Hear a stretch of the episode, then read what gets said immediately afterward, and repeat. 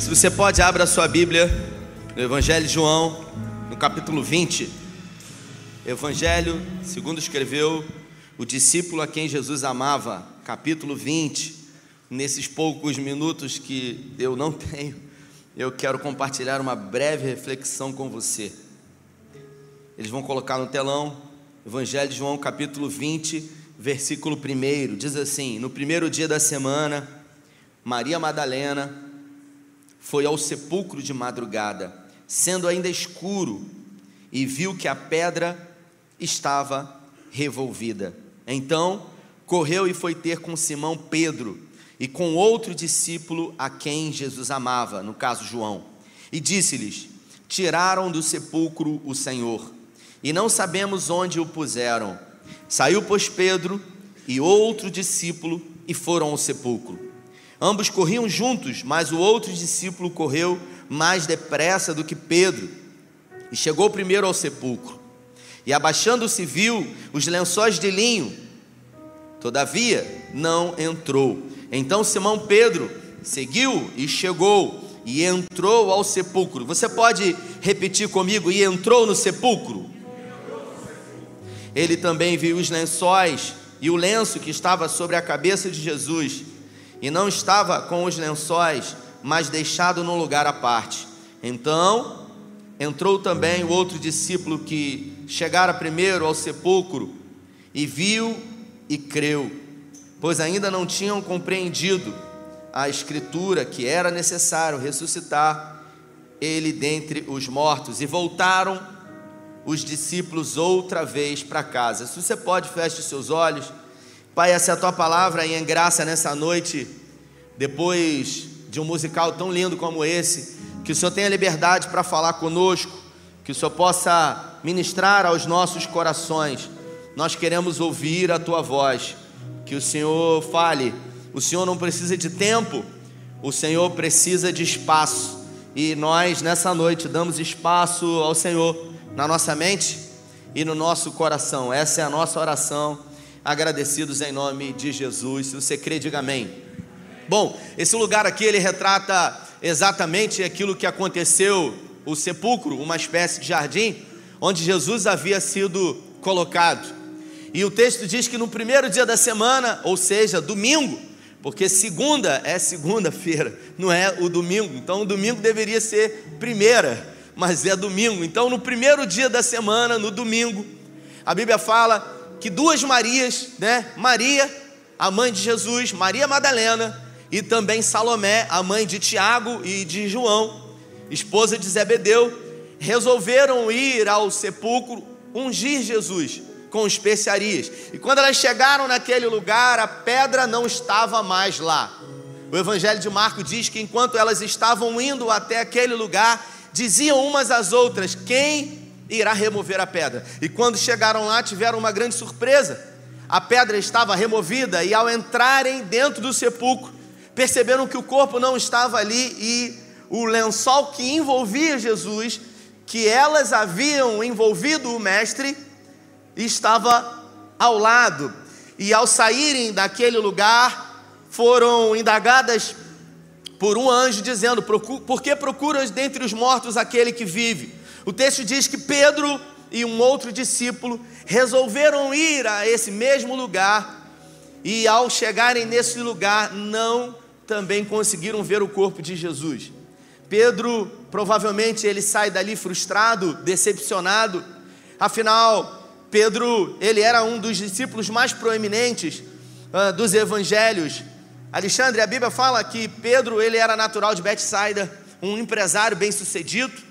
Afinal, alguém que possuía uma embarcação na época já era alguém que tinha posses. Pedro tinha no mínimo duas embarcações. Ele era sócio de Zebedeu, pai de Tiago e de João. E Pedro ele falava aramaico e também grego, porque ele negociava com os gentios. Pedro ele era uma figura muito importante e logo ao ser comissionado por Jesus, ao ser evangelizado pelo seu irmão André, Pedro começou a se destacar diante do grupo. Pedro pertencia a um trio mais próximo de Jesus. Afinal, haviam doze, e dos doze haviam três próximos. E Pedro era o primeiro desses três. Pedro, Tiago e João. Pedro foi testemunha na transfiguração em Marcos no capítulo 9, quando Jesus deixa nove discípulos no pé do monte e ele sobe no monte da transfiguração. Ele vê a figura de Elias e Moisés naquele monte. Pedro, ele foi testemunha ocular da ressurreição da filha de Jairo, lá em Cafarnaum, quando Jairo, um líder da sinagoga, ele se prostra diante de Jesus e ele clama por socorro diante da sua filha que estava terrivelmente enferma. Pedro é aquele discípulo que andou sobre as águas, é aquele que teve a esplêndida revelação que diz, quando o Senhor pergunta: Quem os outros têm dito que eu sou? E Pedro se levanta diante do grupo e diz: Tu és o Cristo, o Filho do Deus vivo. E Jesus diz para ele: Não foi carne nem sangue que te revelou isso, senão o meu Pai que estás no céu.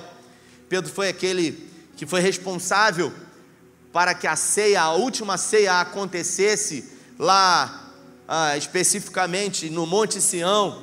Pedro também foi aquele que rechaçou Jesus quando Jesus, o Mestre, resolveu lavar os seus pés, dizendo para ele: De jeito nenhum lavará os meus pés de maneira nenhuma. E Jesus diz para ele: Se eu não lavar os seus pés, eu não tenho parte contigo. Pedro foi aquele que disse para Jesus, quando Jesus disse que convinha que ele fosse entregue aos religiosos e fosse morto, erguido no madeiro, e Pedro disse: Jamais isso acontecerá, eu não permitirei que isso aconteça.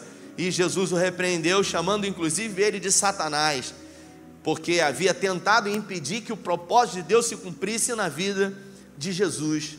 Pedro foi aquele que disse que, ainda que todos o negassem, ele, Flávio, jamais negaria Jesus. E Jesus disse para ele: Você não sabe o que você está falando, porque hoje mesmo, ainda antes que o galo cante, você me negará por três vezes.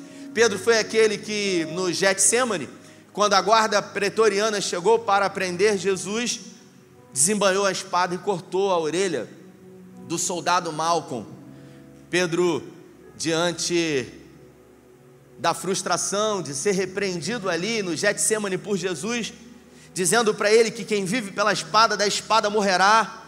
Jesus tem a capacidade de curar, de colocar a orelha do soldado Malcolm no lugar. E a partir desse momento, depois de três anos e meio andando de perto com Jesus, Pedro resolve andar com Jesus a uma certa distância.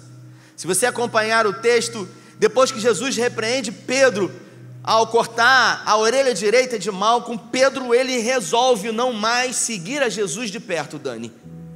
O texto diz que Jesus ele foi apresentado ao sumo sacerdote Caifás e depois a Anás, foi levado diante de Pilatos.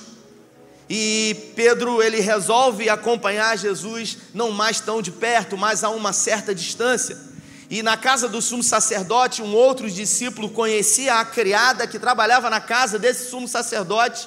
E o texto diz que permitiu que eles entrassem, era inverno. Ali havia uma fogueira no pátio, e o texto diz que alguns criados estavam ali se aquecendo, até que Pedro chegou até aquele lugar, aquecendo as suas mãos, e uma criada o abordou e disse para ele: Você é um deles, você se veste como eles, você fala como eles. E Pedro, pela primeira vez, nega Jesus diante de uma criada, depois ele nega Jesus diante de um serviçal, e pela terceira vez, Pedro nega Jesus. E o Evangelho de Lucas, ele diz que os olhares se cruzaram, e Pedro teve a oportunidade de, ao negar e o galo cantar, cruzar o olhar com Jesus que estava do outro lado do pátio.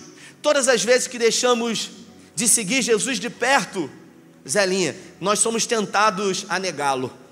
Inevitavelmente, se você andar perto de Jesus, será muito mais fácil de você se assemelhar a Ele. Afinal, Laerte, proximidade gera semelhança. Quanto mais próximo de Jesus eu estou, mais semelhante a Ele eu acabo me tornando. Quanto mais distante de Jesus eu estou, mais propenso eu estou a negá-lo.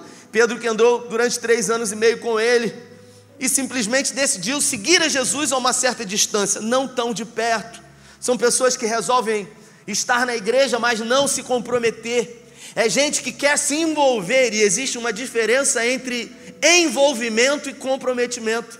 Eu me lembro que preguei um dia aqui, Cíntia, e eu usei uma expressão, uma história uh, que ilustrava a diferença entre se envolver e se comprometer. Eu contei uma ilustração sobre um dia a galinha resolveu abrir um negócio e a galinha chamou o porco para poder ser o seu sócio no negócio. E a galinha disse: Olha, eu estou querendo abrir um empreendimento aí e eu queria, seu porco, que você fosse o meu sócio. Eu vou entrar com os ovos e eu gostaria que você entrasse com o bacon. Ou seja, a galinha queria se envolver, mas ela exigia o comprometimento do porco, ele tinha que dar a vida.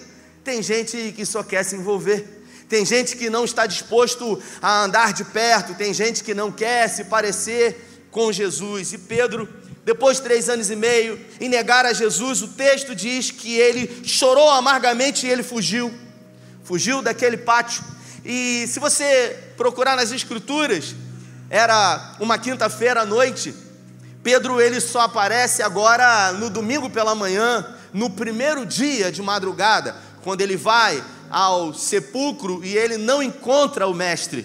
Havia uma expectativa no seu coração, talvez de encontrar o mestre, de pedir perdão a ele diante daquilo que havia acontecido.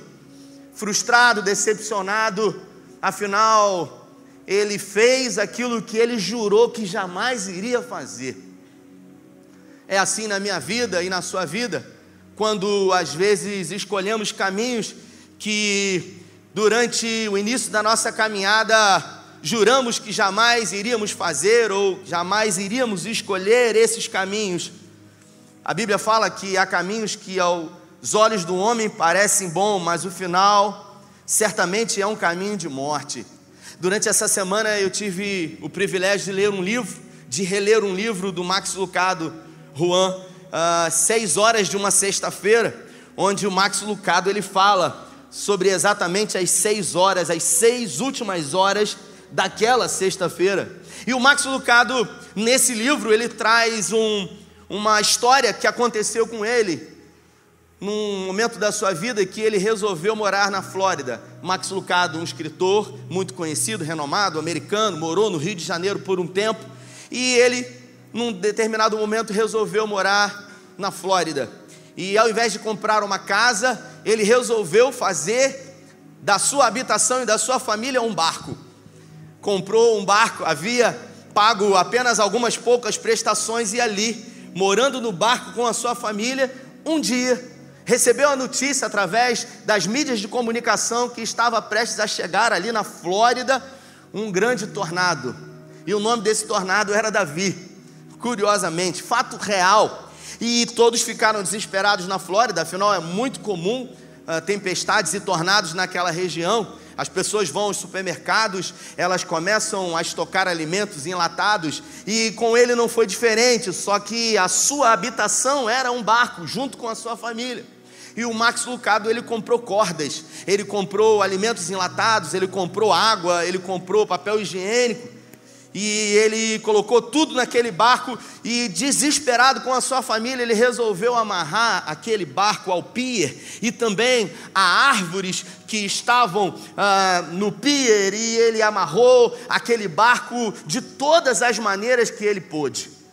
Um marinheiro muito experiente ao ver todas aquelas cordas que envolviam e amarravam aquela casa, aquele barco ao pier e as árvores que estavam costeando o pier, disse para ele: Você está perdido se você quer ter uma chance de salvar a sua família, porque quando a tempestade e o tornado chegar, ele levantará todas essas árvores, esse pier será destruído. Só existe uma alternativa para você, que é colocar uma âncora presa no fundo para que a sua embarcação possa ficar segura, porque quando tentamos nos prender a coisas que estão na terra, inevitavelmente nos perderemos.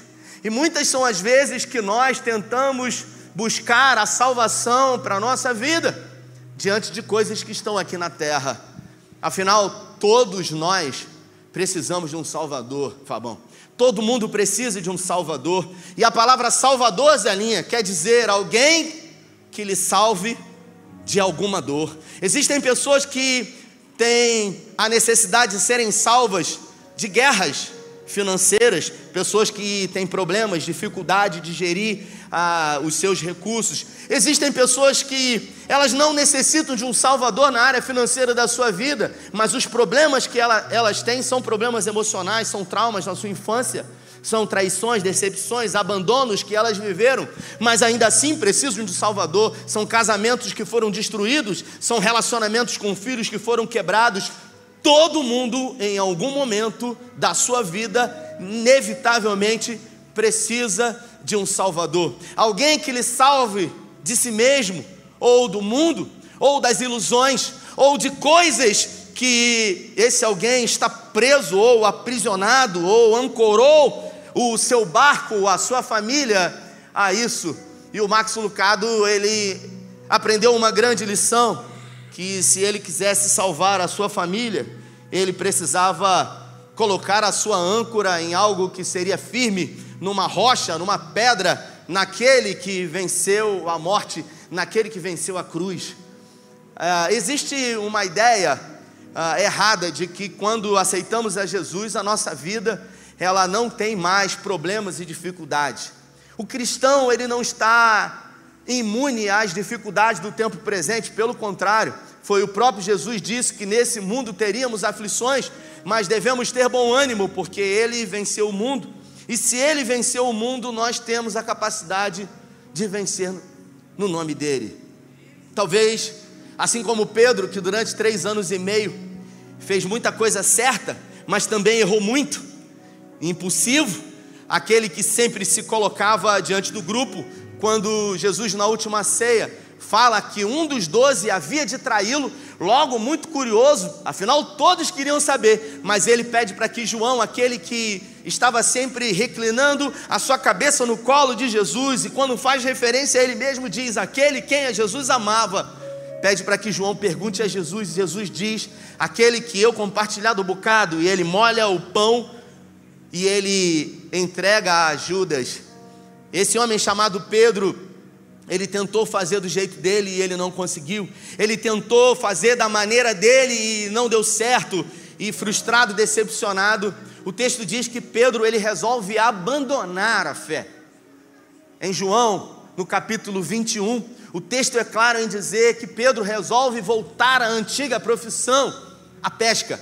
E ele convida alguns dos discípulos para também ir com ele, para se esquecer de tudo aquilo que eles viveram Afinal, ele havia se decepcionado e decepcionado muito.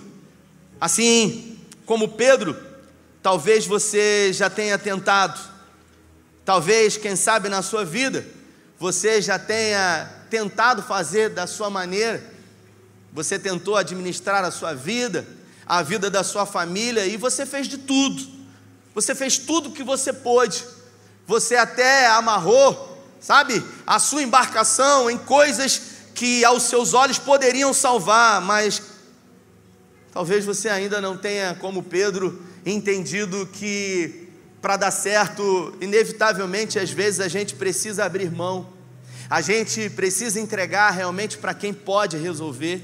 Talvez você tenha feito um negócio, você tenha colocado expectativas, você acreditou que daria certo, e lamentavelmente não deu certo, e isso frustrou você, isso decepcionou você. E existem perguntas que não têm respostas para diante daquilo que aconteceu. Talvez você se encontre com um diagnóstico. E tudo que você pergunta é por que eu, por que na minha vida, por que na minha família, por que no meu casamento, por que os meus filhos, por que, por que, por que, por que. E talvez você e eu não vamos ter todas as respostas aqui nessa terra. Talvez você até tenha uma vida muito boa, talvez você more numa casa boa, você tenha carros na garagem, você tenha aplicações financeiras, quem sabe você tenha uma independência financeira. Talvez muita coisa na sua vida esteja boa, mas lhe falta paz, lhe falta a verdadeira alegria.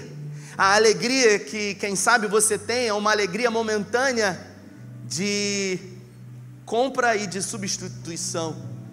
Pessoas que acabam percebendo que a alegria que elas vivem são alegrias quando elas empreendem compras e elas acabam comprando, adquirindo e substituindo, porque quando você compra algo, que preenche por um momentâneo o vazio existencial que você tem. Por um momento você tem aquilo que pertence a você e quando o correio da sua casa toca a campainha, você fica feliz ao saber que chegou aquilo que você comprou, e quando você pega aquilo que você comprou e você tem uma certa sensação de alegria momentânea diante daquela compra, mas ao passar de alguns instantes, essa alegria vai embora e você precisa comprar outra vez, e a gente acaba comprando e substituindo a gente acaba acumulando e substituindo, e nos tornamos acumuladores e substituidores de coisas que preenchem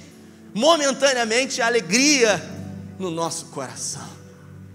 Todos nós, em algum momento da nossa vida, precisamos de um Salvador, Salvador dos nossos fracassos, porque existem pessoas que acham que não tem mais jeito que para elas acabou, que é o fim. Afinal, não conseguem enxergar uma saída, uma alternativa, uma possibilidade. Você pode tirar para mim aqui, por favor? Para essas pessoas fica a ideia de que até mesmo Jesus fracassou. Até mesmo Jesus não conseguiu resolver o seu problema. O convite da cruz é o convite da graça uma graça extravagante, uma graça furiosa, um amor inexplicável, de João 3,16, porque Deus amou o mundo de tal maneira que deu o seu único filho. Estenda a sua mão para frente, Pai. Obrigado pelos louvores, obrigado pela tua palavra, obrigado pela graça salvadora, que é melhor do que tudo que nessa noite, ao ouvir a tua palavra, presenciar tudo aquilo que foi feito por nós através desse lindo coro, que nós possamos verdadeiramente ancorar a nossa vida, a nossa casa, a nossa família, não em coisas nessa terra, mas na pedra angular, naquele que venceu a morte, no autor e consumador da nossa fé. Obrigado pelo privilégio de sermos chamados filhos do Senhor. Guarda a nossa casa, os nossos filhos Repreenda todo o intento do inferno sobre nós. Que o Senhor nos torne invisíveis aos olhos dos inimigos. E que essa semana que começa hoje, pois hoje é o primeiro dia da semana, seja a melhor semana da nossa vida. É o que nós te pedimos em nome do Pai, do Filho e do Espírito Santo. Se você crê e recebe, dê a melhor salva de palmas a Ele. Deus te abençoe. Valeu!